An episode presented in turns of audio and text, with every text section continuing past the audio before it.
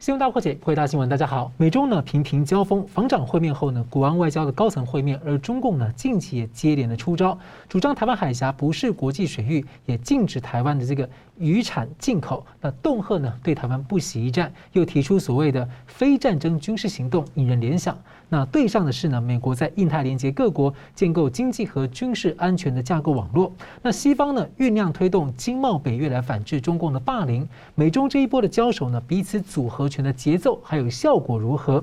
中共的胆气呢，究竟是针对台湾，或者呢，就是图谋要把内部动荡给危机外部化？那台湾在美中交手过程锻炼当中，在转大人的过程啊，是印太安全网络的焦点。那会不会也将成为反经贸霸凌联盟的一个起点呢？俄乌战争、乌东激战，那似乎还延伸到了全球资源粮食的消耗战。俄国可能盘算要连接中共施压，那么西方和乌克兰有可能会妥协吗？我们介绍破解新闻来宾。资深政经评论家吴家龙老师，主持人好，张普律师好，各位观众大家好。时事评论人桑普律师，主持人好，家龙老师好，各位观众朋友大家好。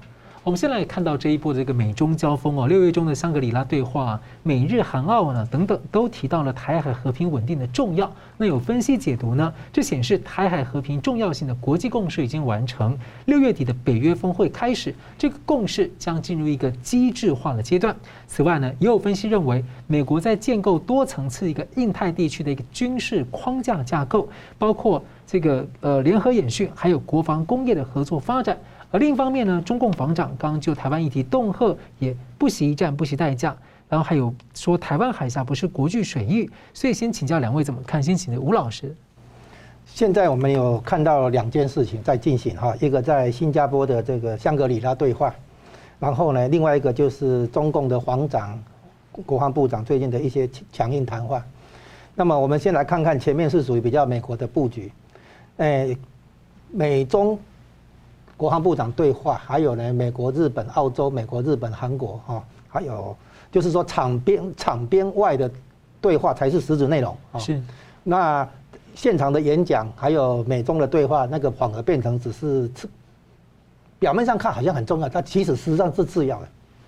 真正的重头戏是场边会谈，那个才是重点。然后呢，这个魏凤和国防部长呢，在中共的体系之下，你看哦。中央军委主席、副主席两位，再怎么排最快也不过排到第四，可能还可能是在第五左右。国可是美国的国防部长的话，啊，他的位阶是很高的，啊，所以呢，严格讲来，美国国防部长不是一直想找中央军委副主席的那个许其亮对话，被中共拒绝，对不对？那所以魏凤和参加这个香格里拉对话，他是在念稿子的，他其实没有决定权。他是在这个替中共高层哦，替军委会的高层来讲话而已。他你看他他在演讲的时候，他是在念稿子的，他其实没有决定权。所以，与其说这个是谈判，不如说是对话；与其说是对话，不如说是各说各话；与其说各说各话，不如说是在各自画红线，只是互相表达立场。你可以看出来，严格讲来，美国美中这个对抗是主要题材。可是美中之间却只是在各画红线。我告诉你什么事不可以做，你告诉我对不对？你你什么事情，啊，所以演变出这个魏凤和讲的不惜一战啊，不惜代价这种。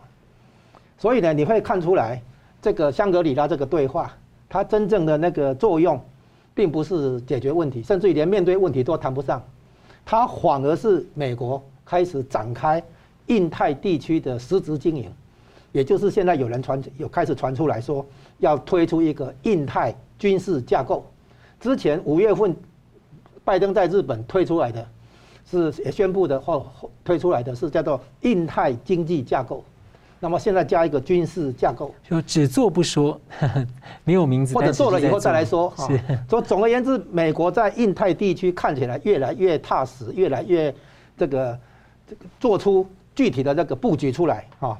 那中共还停留在讲硬话、讲狠话啊、讲大话这种层层次。那我们现在看出来，所有的会谈，美国跟日本、美国跟韩国、美国跟澳洲啊，还有其他，都谈到台海的和平稳定的问题。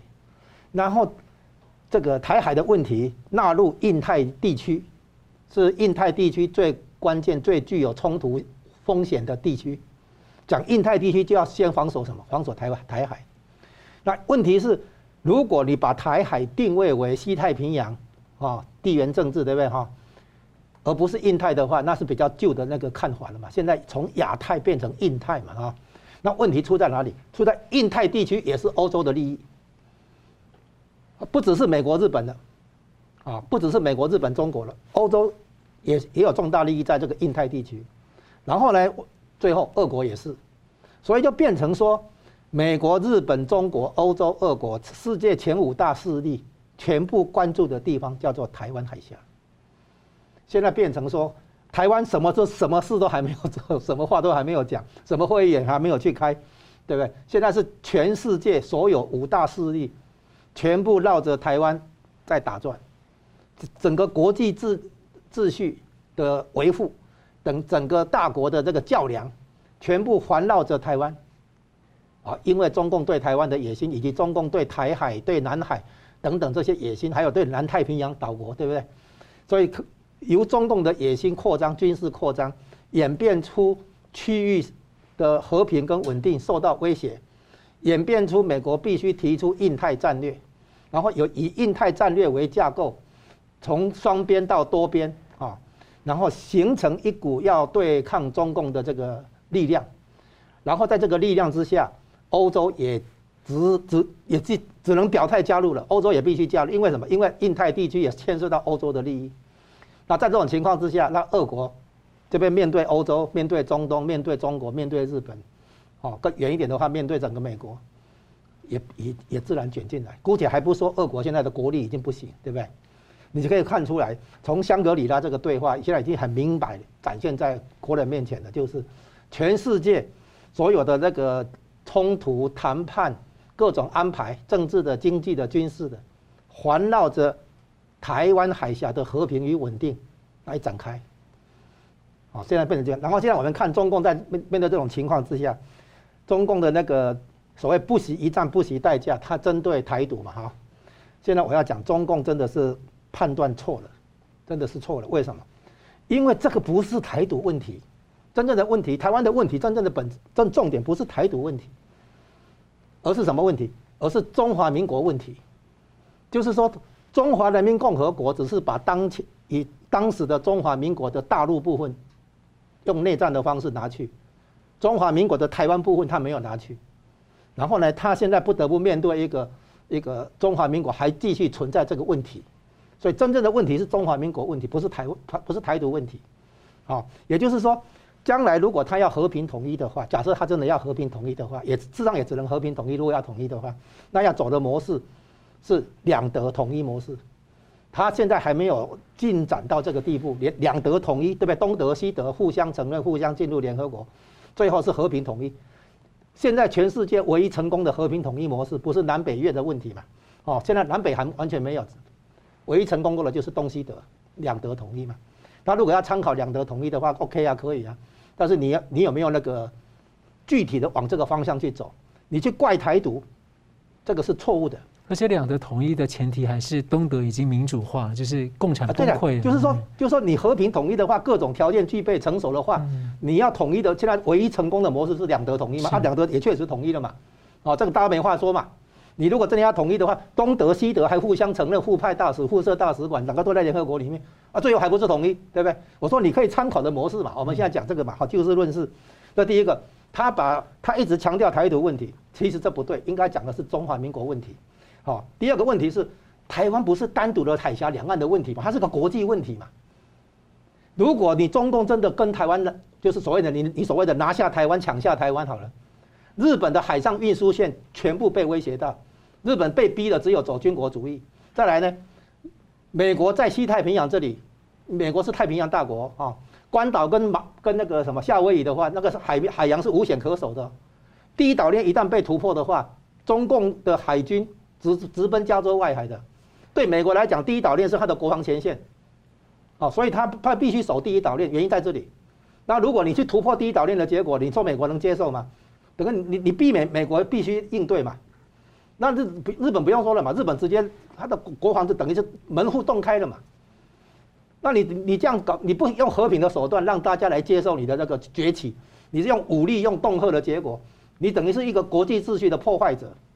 你问题判断错嘛？台湾问题不是一个台湾，不是两两岸的问题嘛？是个国际问题，啊，然后呢，再来，台湾问题也是一个实力问题嘛？你光是讲硬话、讲大话，你做不到有什么用？啊，然后呢，你应该讲的话是不惜代价打造和平，而不是不惜代价、不惜一战准备开战。来你真正的大国哪里是整整天说我我不惜代代价要开战？你应该说你不惜代价要和平才对。说一个负责任的大国是让堂堂。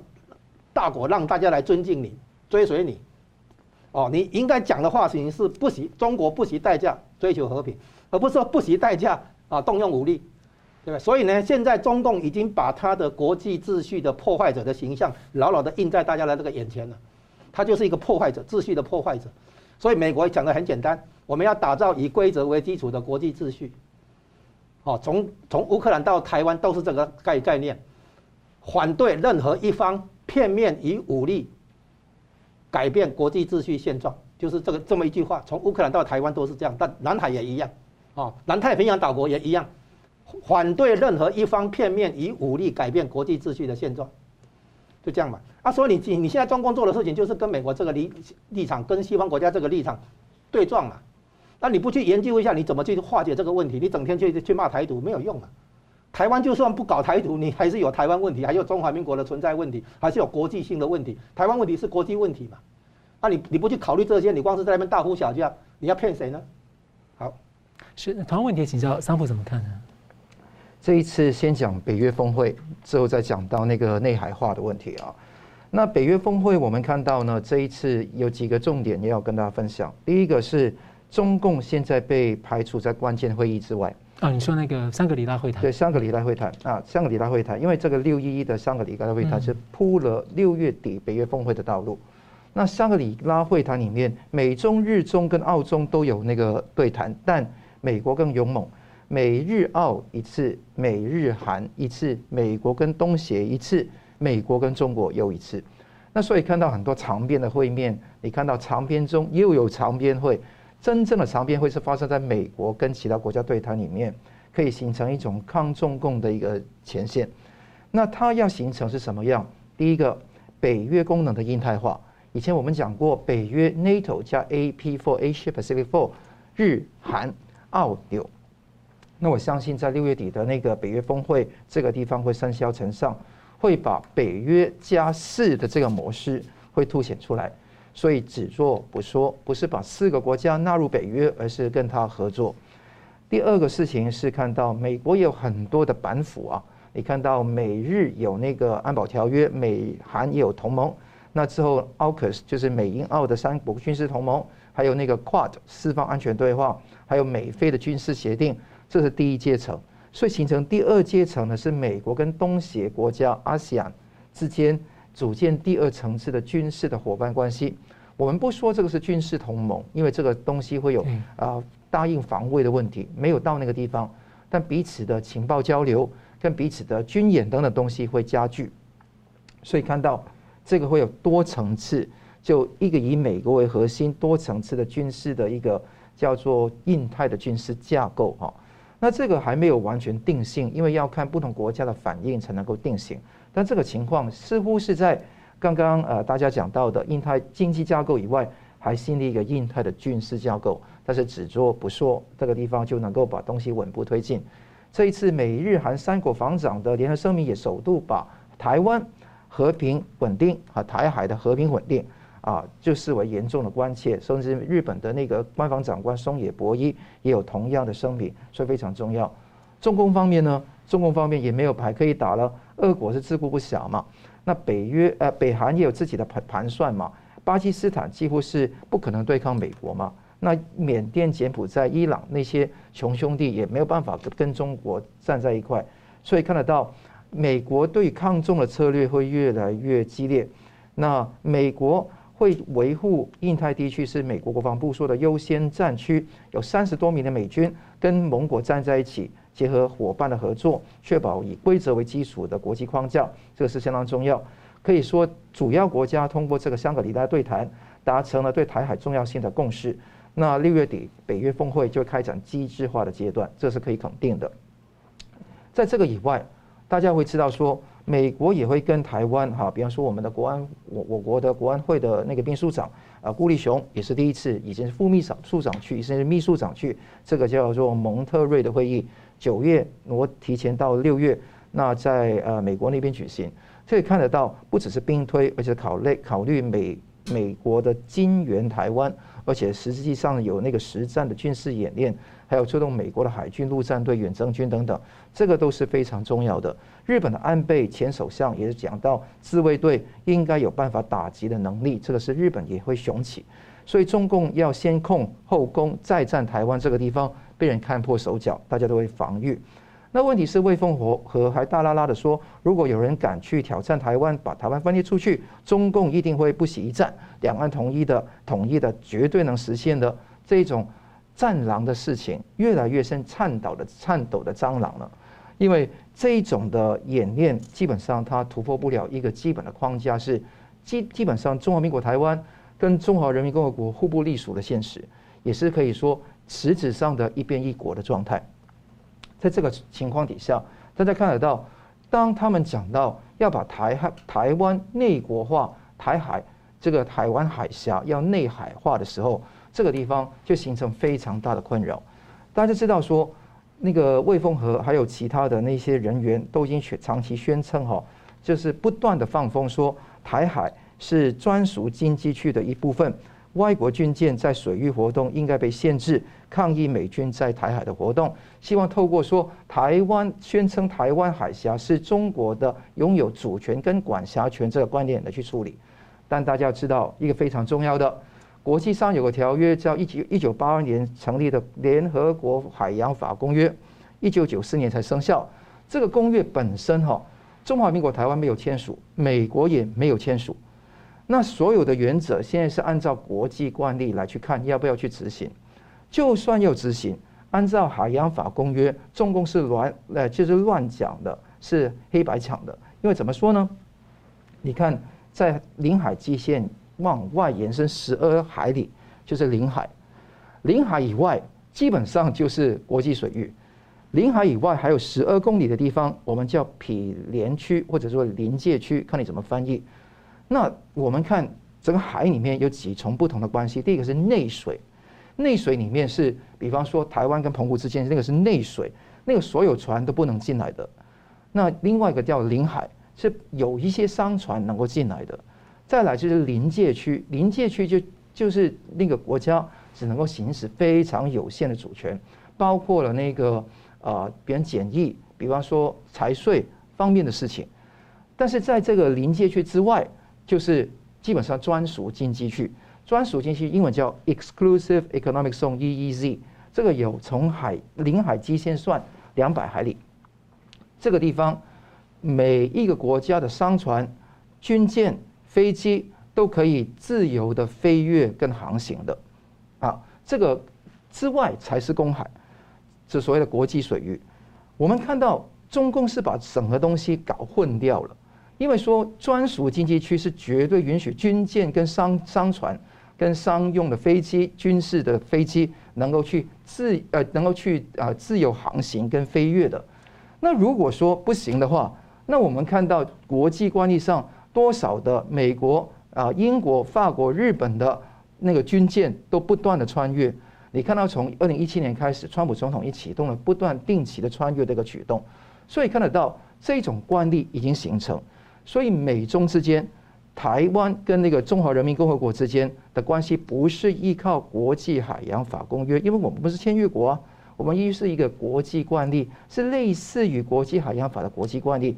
而这个惯例是一直以来，台湾海峡从几次的台海台海战争到现在，都是允许不断有那个啊、那个军舰跟军机哈穿越那个台湾的海峡。那现在中共试图宣试图宣称台湾海峡是我的，台湾海峡不是我主权，就是由我管辖权的，是指鹿为马。就算他签的国际海洋法公约都没有这样的说明。从来没有说过说专属经济区就是可以驱赶那个外国的军机跟军舰的，没有一个条文是这样说的，所以这个地方都是啊坑骗的一个行为。那我们看到美国坚持要穿越这个事情，看到五角大厦的发言人 Martin Minus 就说，台湾海峡大部分区域都是国际水域，经常派遣海军啊舰艇通过，实现自由航行权。因为所谓的那个国际水域，非领海就是国际水域，包括临界区，包括那个专属经济区，都是国际水域 （international waters）。那这个美国当然有军舰跟军机可以飞行。那另外的，比方说，美国海军第七舰队的发言人兰福特也说，美军将遵确遵那个国际法，那符合国际惯例，经常性的派遣军外国的军机跟军舰来去巡弋。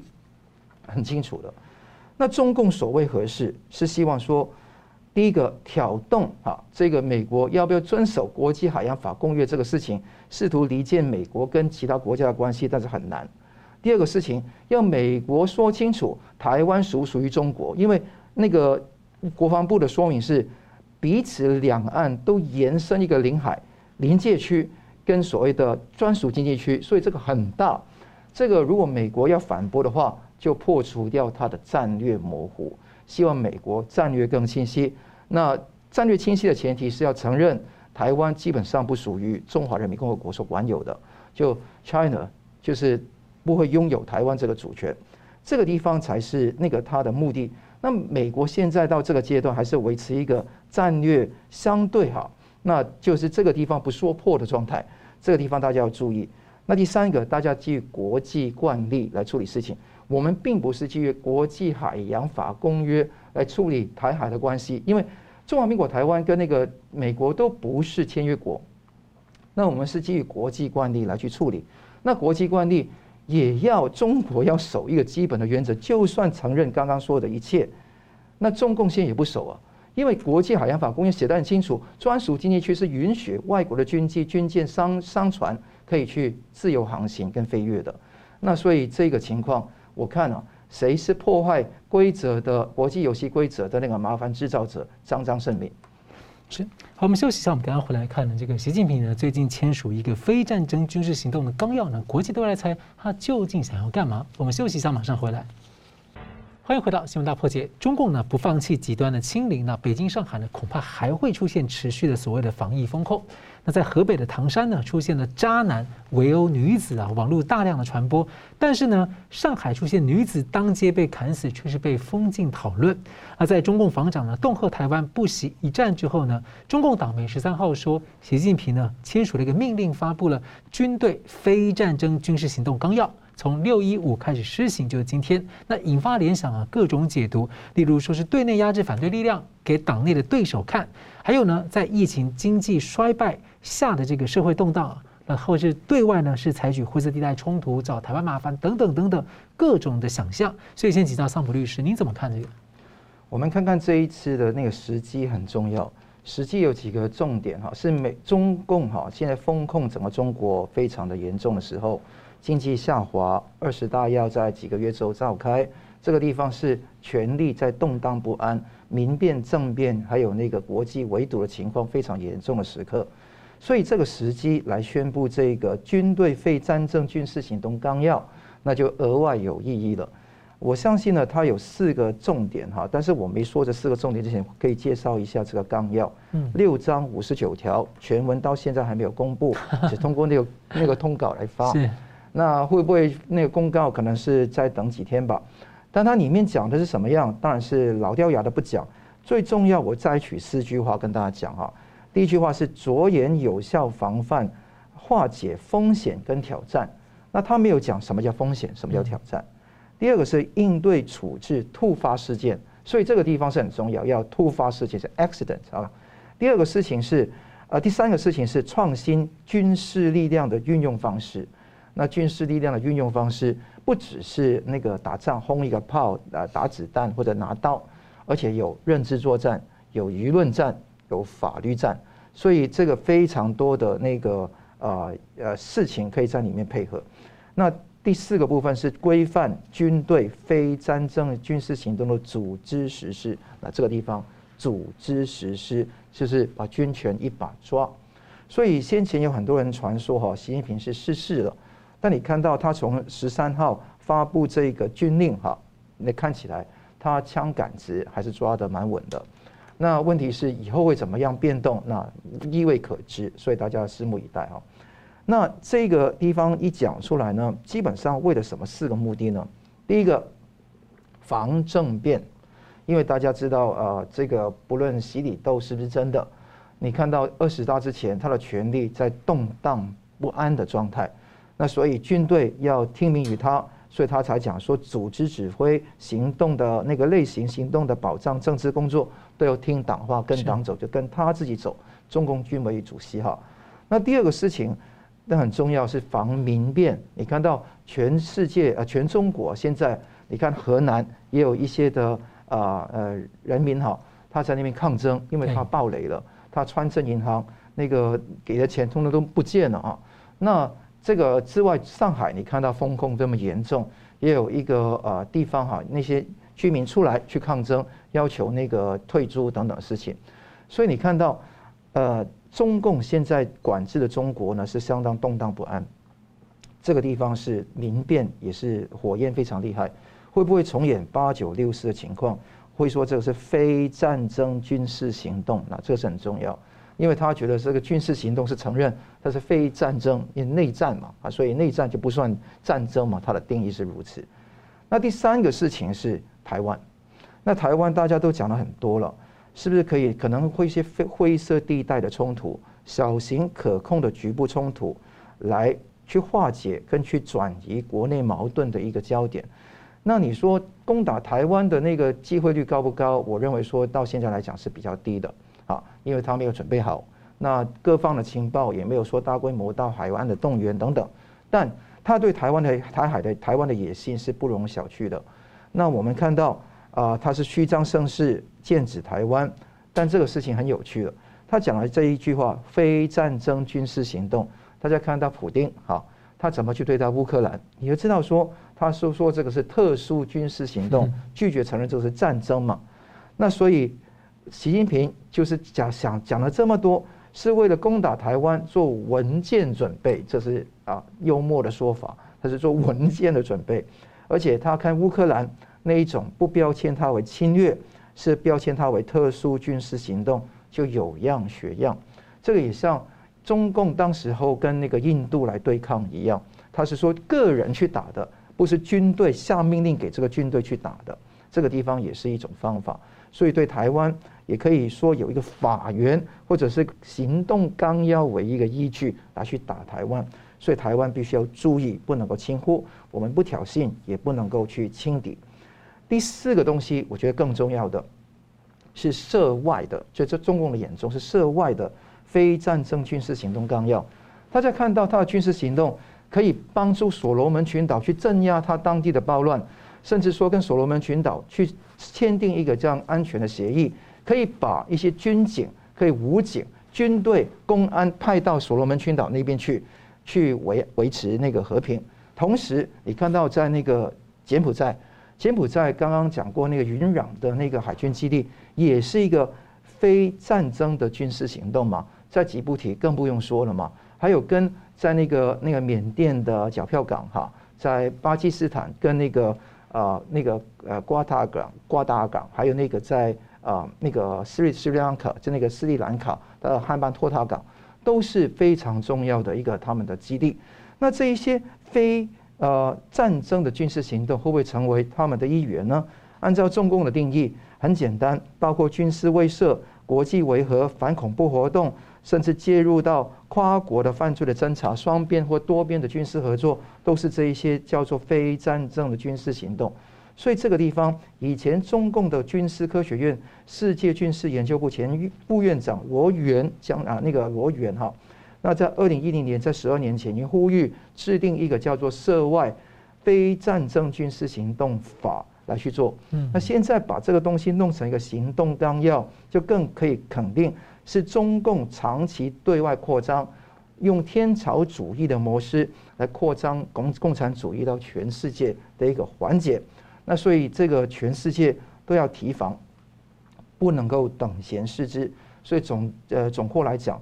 是对内有交代，形成同仇敌忾的一个气焰，制造一种战争的氛围，目的是要稳内啊，就是防政变、防民变，去剑指台湾，也是剑指全球。所以这四个剑都是这个非战争军事行动纲要所达成、所想达成的目标。是呢，吴老师怎么看呢？军队原本是用来对内还是对外？答案是对外。嗯，对。对内的话呢，一般是公安系统警察就可以了哈。这军队不是用来打自己老百姓的嘛？是。不过，不过中共有所谓的武警呢，实际上也是军人啊。啊，对。但问题是军队啊，就是用来对付外面的。对。好，那么什么叫做非战争军事行动呢？最标准的、最典型的，就是八九六四事件嘛。天安门广场的镇压不是战争啊，它是军事行动啊。哦，它是最典型的一个非战争军事行动。那你如果对台湾的话，那肯定是开战，那肯定是战争。啊，那个其实对台湾，我们讲到对台湾的话，它根本不需要通过这个纲要。为什么？你已经有反分裂法了嘛？你不是已经有反分裂法吗？对不对？在陈水扁执政那个时候，中共有推出反分裂法。你如果要法援的话，你不就可以援引那个反分裂法哦，来对台湾出兵吗？你要出兵，你要开战，你还怕没有法援吗？对不对？所以这个。如果说要针对台湾啊，这个应该不是他的主要目的。他当然可以继续玩恫吓、玩威胁了啊。所以我认为他这个纲要啊，非战争的军事行动纲要，更大的可能是对内啊，应该是对内对外都有，都希望起到作用。但是呢，这个他如让你觉得对台湾有这个威胁性的话，等于也在震慑党内对手啊。是哦，他对台湾凶，其实是做给党内看的，也也是啊哈。但是真正的用是用在对内嘛，你对外的话，你说打台湾，你你根本不差这个法源嘛，哦，那你你说那个南南海的问题也也不是靠这个嘛，啊，啊至于那个所谓南太平洋岛国那些军事军事上的公安系统的那个那些什么合作啦、什么培训呢，那个大概也不需要靠这个，所以这个我觉得它真正的用处是七分对内，三分对外而已，主要是对内啊，那对内的部分呢，包括将来预防将来可能社会动荡。不过这里关键是这样，你讲的武警，武警的管管辖是谁管？不是中央，嗯，原来是地方政府在管武警的，后来呢，把武警哈收当做军队收归中央，那但是呢，这里面有灰有很多灰色地带，他这个的话更大的可能是把武警收归解放军中央来管，预防地方割据。就是如果地方拥有武警的话，等于是有军事割据的这个实力，他现在等于是在收收拢，嗯，哦，就是原来是武警，你讲的没错啊，是武警啊哈，你你你要再重复一次搞一下你天安门镇压吗？派出军队坦克车对不对？扫射吗？这样搞吗？人民的军队还要屠杀自己的人民吗？这样说不通吧？对，那可是如果这个对付自己老百姓的时候，哦，把他在在那个社会动荡的情况下，还是有。内战的那个内乱的情况下，那说不定是一个可能的场合。好，这里面就产生几个概念，就是第一个军事生物武器。军方不是有研究生化武器吗？那军事生化武器或者军事生物武器，这一次看到的是病毒，是生物武器嘛？那说不定将来还有化学武器。那么这些武器不在战争中投入，在其他场合投入，那就也算是非战争军事行动了，对不对？因为军事行动并不只限于那个，呃，那个部队的那个移移动嘛，哈，然后再来一个军事军事骇客网络入侵，如果军方有这个网络的这个把网络武器化，啊，那这个可能就变成列入这个非军事的那个，哎，非非战争的军事行动。那其实还有一个东西，就是广义来讲，超限战里面还有一个东西，他像他前一阵子不是把很多口罩啊那个。防疫的那个物资收刮吗？哈，让你买不到吗？然后他可能收刮粮食嘛，让你们饥荒的时候买不到吗？他现在还有一招，就是输出难民。现在上海人不是要跑吗？好，你你走啊，就是他等于把很多人赶到赶到外面去以后，那大大家会感受到那个叙利亚难民嘛，把欧洲搞得一塌糊涂，对不对？那中中国大陆人口那么多，随便那个一千万两千万的难民出来，大家都人仰马翻的。那难民也是一种武器化喽。如果他要非战争的军事行动，在这里面花样很多，所以呢，对现在的李习近平来讲，对李克强来讲，还是中共的政治局常委来讲，现在毫无疑问就是先搞定二十大，把权力的那个安交接好搞定，这个时候很很多的动作其实都是保党、保政权、保个人权位，哦，不是真的。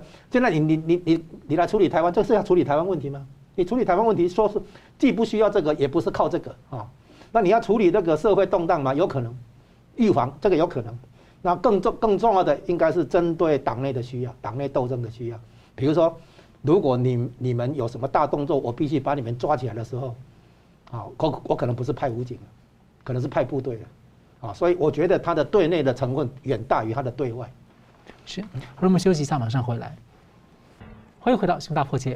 中共呢，最近呢突然禁止进口台湾的石斑鱼啊。那媒体引述首尔两岸事务的台湾官员在研判，认为目的呢包括干预选举。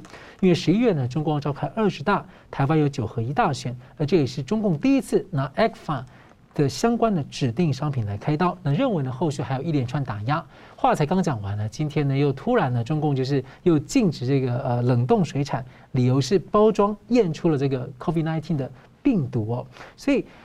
另外一方面，我们看到国际上呢，其实持续有一些倡议反贸易霸凌联盟的声音呢，像北前北约秘书长、前北约的秘书长倡议制定北约的第五条的经济版。那还有呢，英国的外校外交大臣四月份提出 G7 七大国可以作为经济北约来反霸凌。二零二零年末呢，就有传出川普政府有打算做类似的一些构想。所以，先请到吴老师，您怎么看说？现在这个印太安全机制啊，大家认为台湾是焦点。那在这个国际反霸凌联盟的方面呢，台湾会是一个起点吗？那再来说，台湾有没有可能率先走出这个中共的这种贸易威胁？诶，有可能，就是台湾有可能是一个起点啊。那个严格讲来，它这个两个理由了来解释它这些。那第一个理由呢是，不管他是用什么借口，其实真正的理由可能就是没没有钱了。嗯，没有钱啊，没有钱。我们讲的时候，我以前已经讲过，他外汇不够用。对，不是他没有外汇，而是外汇不够用。不是他没有钱，而是钱不够用。什么意思？比如说，你的负债是两千万，你现在的手头上的钱只有两千两百万，你还掉债务以后只剩两百万，可能不够用。对，不够你这个企业的这个运作，我是这个意思。中东的外汇呢，扣掉对外的举债以后，剩下可能就是差不多在。四千亿到六千亿美元之间而已。你光是进口晶片就三千五百亿美元，你进口粮食跟能源的话，大概每一个每一个项目都是一千七百亿美元左右。现在要扣掉这个核酸检测费用啊，你加起来不核酸检测还不可能还没有动用到外汇。我是说你要花钱花外汇从外面买东西进来。晶片这一项是根据去年大概三千五百亿上下啊。然后呢，石石油的部分、能源的部分，然后大概一千七百亿上下。再来还有那个什么？那个粮食的部分大概一千五百亿、一千七百亿这个地带，你把这些加起来的话，是五六千亿怎么够？所以我说中共的外汇不够用，不是没有钱，他他有钱，但不够用。哦，那现在可能要禁止进口，是这样子。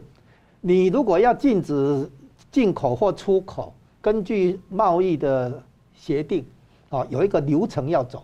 你看美国课关税，他先公布清单，然后接受企业来讲道理，啊。然后呢，进开开听证会，最后呢正啊，比如说正式表决通过或干嘛，有个程序要走。那你现在加入世界贸易组织，你在贸易上你要禁止进口，你要走一个程序啊。他不是，你可以看出来他很粗糙，他完全没有这个概念。对，你这个贸易上的禁运啊、制裁啊、干什么，都有一套程序要走的。他没有哈，他第一个，第二个，他说他有一个潜在的目的，就是要因为台湾选举又到了。啊，他要干预选举，意思就是说，民进党跟中共的关系不好，所以中共要好像给他脸色看啊，就是要打压台独势力啊，打压分离主义势力这样等等。可是他这个很奇妙，他这样做的结果，反而显示中共企图把手伸入台湾，去撕裂台湾内部，制造台湾内部的这个分分歧啊。让台湾内部有更大的那个，好像内部的斗争等等。不管你是哪一边的，都都看懂这个嘛。中共第二个在表现出他对台湾的敌意，选民也看懂这个嘛。所以他从那个二零一九年总统大选的前半年的时候，他不不买台湾的凤梨。那个时候我就讲嘛，啊，只有一个理，几乎只有一个理由，就是外汇不够用。嗯。结果呢，《环球时报》网哦，把我列为这个批判对象，就就好像我讲，好像我讲的不不对，还是夸张。然后现在谁都知道嘛，点到痛处。现现在谁都知道他钱不够用嘛。最近听说一些消息，你在银行存款人民币哦，嗯，你要提款都不让你提，哦，现在也越来越多，因为那银行自己没钱了嘛，哦，所以现在然后很多国营企业、房地产企业等等，在外面借的钱是美元的债务，可能还不出来，那人民币的债务可能也还不出来，叫做债务违约嘛，债务危机要来嘛，所以你现在看起来，第一个经济上的理由解释就是他钱不够用，然后呢？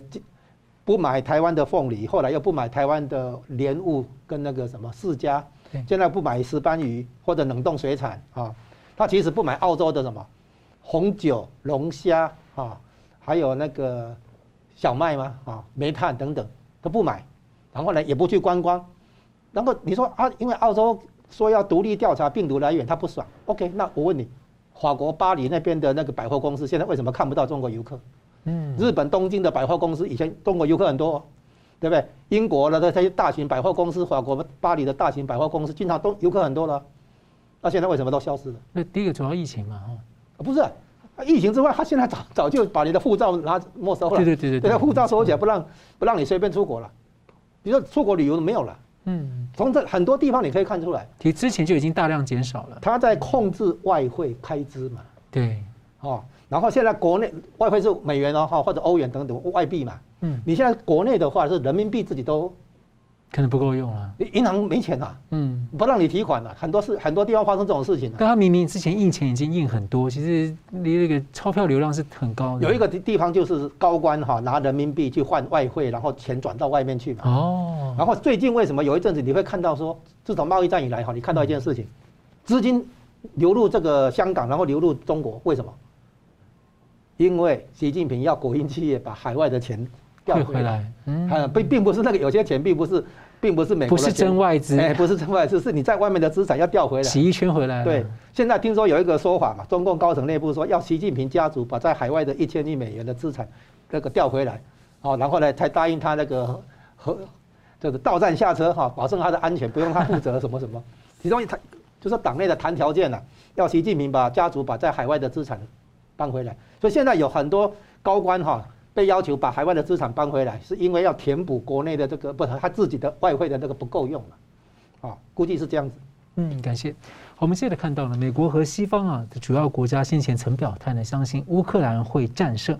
不过俄罗斯军队啊在乌东的地区呢，现在取得了稳步进展，乌克兰是相当苦战。然后呢，全球的石油跟天然气价格又飙升，然后高通货膨胀，那乌克兰粮食出口呢也受到了阻碍，所以看起来美国、欧洲的国家呢，他们的民意压力不小，在消耗战当中呢，这个西方会不会妥协呢？不过呢，北约秘书长呢十二号还是重申相挺啊，所以请教这个呃桑普怎么看说？您觉得西方的态度会有有可能变化吗？这过程当中，中共在怎么想？这个变化的过程是这几天慢慢的发酵哈。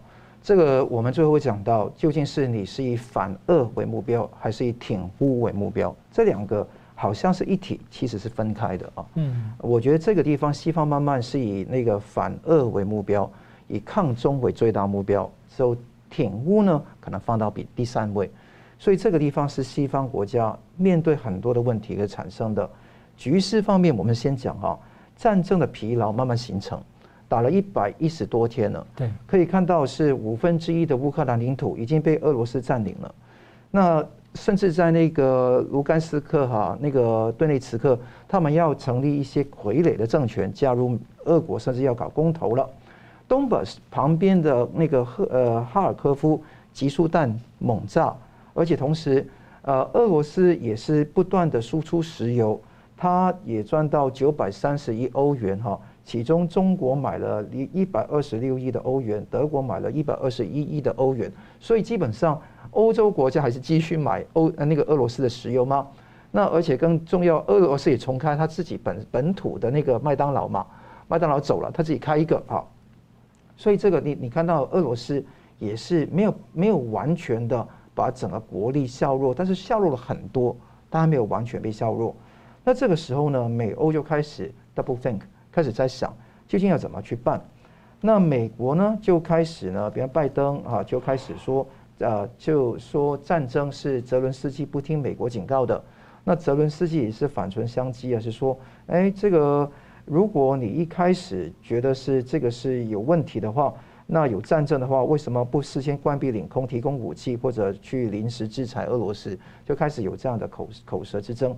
但最后就是台底下有这样的说法，没有形成一个最大的一个一个抗争哈。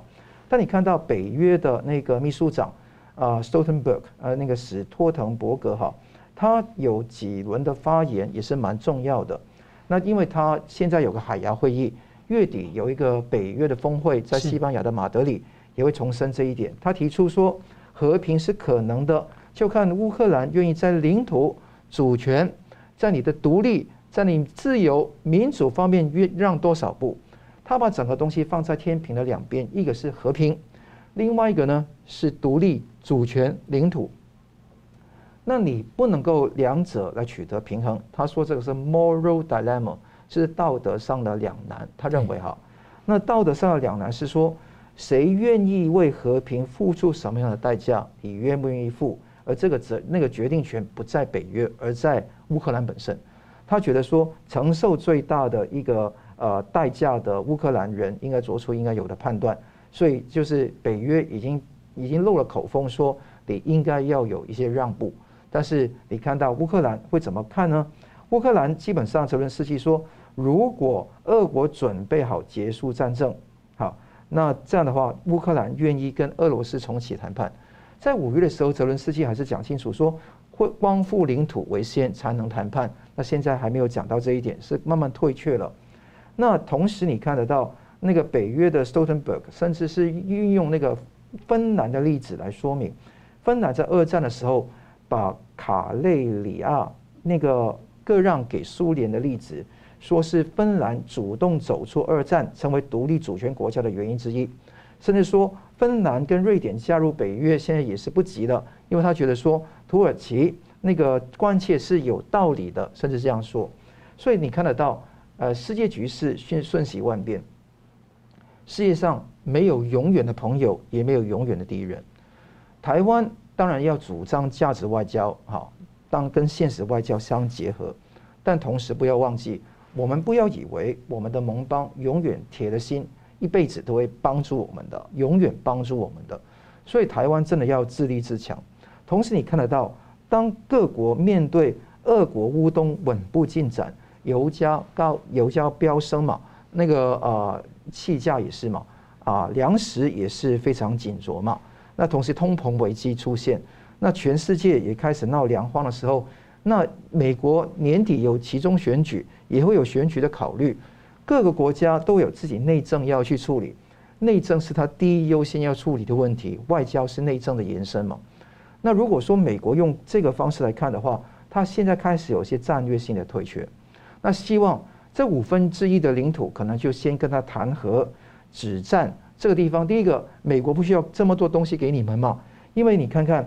乌克兰开出的那个军备的单清单非常多啊，三百部的多管火箭发射车，五百部的战车，一千门的榴炮，两千个装甲车，一千个无人机。光以榴炮来讲，一千个就等于说美军整个陆军跟陆战队加起来的那个分量了。而且你要的三百部的那个发射车，就等于说美国所有存量的一半。你想想看，要这么多，目的是什么样？乌克兰希望说打不赢没关系，先拿这个武器。形成一个 heavy weapons parity，一个重武器的军事，希望说就算止战谈判，我还是有强大的武力当后盾来这样做。当然，美国要不要给呢？这个也是一个大的问题。因为大家知道，我们是反俄罗斯的侵略，但是撑乌克兰、挺乌克兰、支持乌克兰，其实我还是一一直有保留的。喂他以前是中共的那个很好的一个盟邦，哎，而且里面是非常的贪污腐化。如果这个情况一直燃烧的话，美欧跟那个俄罗斯就会就会慢慢形成一种默契，会希望停止这个战争，着手对抗最头号的敌人中共。所以第一个把中共视为头号的对手，第二个才是俄罗斯。那如果一直把这个东西绞肉这样绞下去的话，乌克兰人不断的死伤，而且同时候乌克兰也救不了。所以希望泽伦斯基以大局为重。当然。泽伦斯基或者乌克兰会觉得说打这么久一定要光复，但你看到现在，包括立陶宛的那个呃外长都说打败俄罗斯的可能性很少，非常失望。俄人挺进，乌克兰没有办法稳定他的那个供给线，所以看得到非常难。而且俄罗斯现在还讲那个出席普丁出席彼得大帝三百五十周年的冥诞，还说自己是一个现代化的沙皇彼得大帝，要去收回，不是夺取，是收复巩固乌克兰这个本先属于俄罗斯的国土，听起来是不是很耳熟呢？所以你看得到，在这个情况下，独裁者的 Pebble 那个法宝都是一样的，他目的是要控制全世界，所以。当美国要认清楚头号次要敌人的时候，他的策略有可能不一样，所以大家要准备这一种翻转的出现，会很可能很快会出现。那你觉得看在中共眼里啊，中共可能会怎么来衡量西方的这个回应？因为之前大家一直说，如果台湾出事的话，这个西方会更强硬的来对待。这个地方我也很怕美国传递出一个错误的讯号给中共。因为如果这样的话，等于说你打了一百多天，你自己焦头烂额了，你就违背了一个承诺，中共就会看在眼里，就是放在心里，会怎么去对待台湾？他要不要把这个战争速战速决的打下去？还是说拖久之后，你还是会去那个用投降主义来处理问题，用绥靖 appeasement 来处理问题？这个形成一个不好的一个印象。所以台湾真的要注意说，所有的外援都基本上。不可靠的，唯有可靠的是自己本身的军力的抵得住。我们台湾的北部有最密集的防导反导弹的系统，我们有最重要是军队是意志。我们的台湾的国民能不能够把这个意志能够发挥出来，这个才是真正的重点。是，我提出一个假说，就是一个可能性，就是乌克兰的战争是一场长期消耗战，这第一点，消耗。然后第二点呢，不只是不是只消耗俄国，也是让乌乌克兰不得不消耗，这是第一个消耗战。然后第二个呢，这个消耗呢是要把俄国卷进来，让他有更多的装备进来被打掉，更多的人员进来被打掉。所以呢，不能让俄国都一直输，一直一直后撤，有时候要让俄国有所进展，有所推进。然后呢，这个推进完了之后，乌克兰如果反攻回来，那俄罗斯只好征兵，不能退啊，因为你脸上挂不住。所以呢。乌克兰不会一直都赢，俄罗斯也不会一直都输，然后呢，让这个俄罗斯的军事行动陷进去，难以自拔，不断的在这里消耗，这可能是美国这边、北约这边一个真正的作战意图。好，我们节目最后，我们请两位来宾各用一分钟总结今天讨论。先请吴老师。我们看国际形势，从乌克兰连接到台湾，然后再从那个印太这个经济。架构背后那个印太战略，然后最近的香格里拉对话，其实会发现，整个世界围绕着台湾在打转。你看哦，这边中国、日本、美国三个，远一点的话，欧洲、俄国，其实都离不开这个台海的和平跟稳定。中共是不是要对台湾动那个开战啊？这么一个议题，台湾都没有参加这些会谈啊，或者台湾也也不是那个实际上的那个主角。这些会谈，什么美日韩、美日澳，对不对？哈，或者美国跟东南亚，所有这些会谈，印太地区的这些会谈，全部在环绕着一个核心，因为印太地区唯一的风险破口就是台湾海峡、台海这里。然后呢，这个我们大概也没有想到，现在很多人讲说，哦，台湾的半导体产业很重要，很清楚嘛，在半导体产业崛起之前，美国已经在保护台湾啊，因为台湾地区整个台湾海峡牵涉到整个日本的海上运输。那台湾这边要是有事情的话，真的日本就出问题了嘛？啊，所以呢，从日本的角度，从美国的角度，这个台湾问题根本不是一个台两岸问题而已嘛，是个国际问题。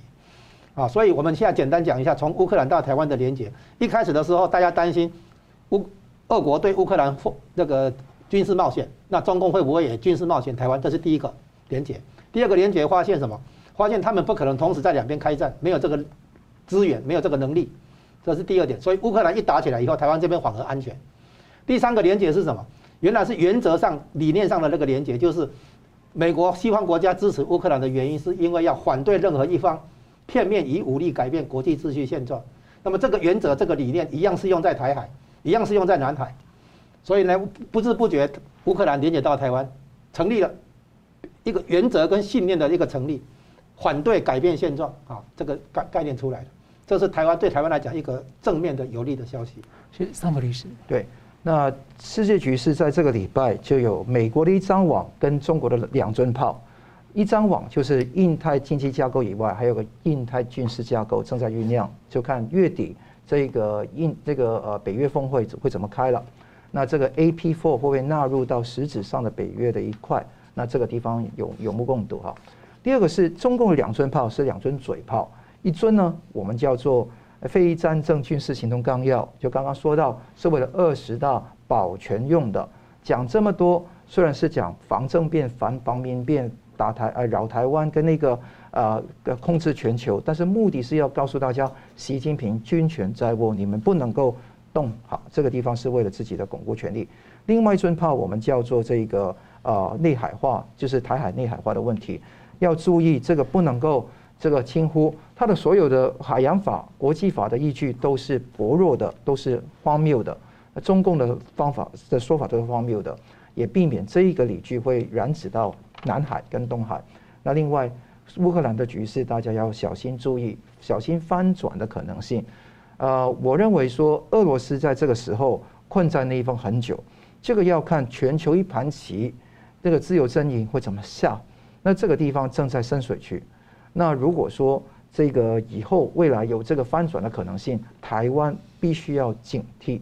因为自己实力的强大才是最重要的，自己斗志的强环才是克胜制敌的必要法门。是，好了，节目最后我们非常感谢这个今天两位来宾的分析啊，也感谢观众朋友的参与。新闻大破解呢，我们每周三五再见。